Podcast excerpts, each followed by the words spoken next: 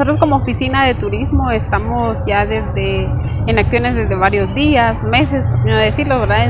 Iniciamos desde la coordinación con las hermandades de, de todas las iglesias que cuenta la ciudad de Quetzaltenango, pues yo creo que ahorita estamos en Semana Mayor y prácticamente lo que tenemos permanente es la atención en el kiosco de información turística que estamos ubicados en el Parque Centroamérica en conjunto con el INGUAT.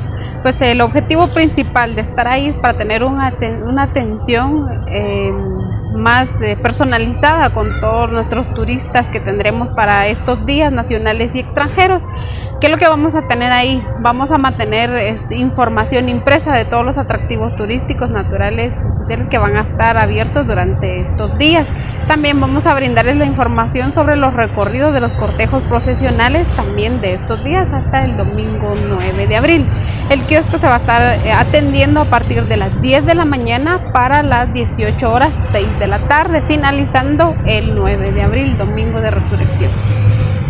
Hasta el momento, ¿cómo ha estado la afluencia de personas en estos días que ha estado funcionando el kiosco informativo? Pues en estos días ha incrementado un poquito. No tenemos el promedio total, pero más sin embargo hemos visto el movimiento de los visitantes eh, así como el día de ayer y hoy hemos tenido visitantes de Argentina, de España y de Europa, pues esperemos ¿verdad? que ellos puedan disfrutar su estadía y nosotros siempre lo recibimos con ese calor humano que lo caracteriza como quetzalteco, pues también se ofrece lo que es la gastronomía quetzalteca y que puedan disfrutar de todos los cortejos profesionales, pero también nosotros como oficina de turismo también se les va a brindar este, los recorridos que normalmente se realizan, pues en esta ocasión vamos a tener dos horarios, a las 10 de la mañana y 3 de la tarde, para aquellas personas que quieran reconocer parte de la historia de todos los edificios históricos que cuenta la ciudad y también en esto incluye lo que es el Teatro Municipal. Informa Wilber Coyoy, Emisoras Unidas Quetzaltenango, primera en noticias, primera en deportes.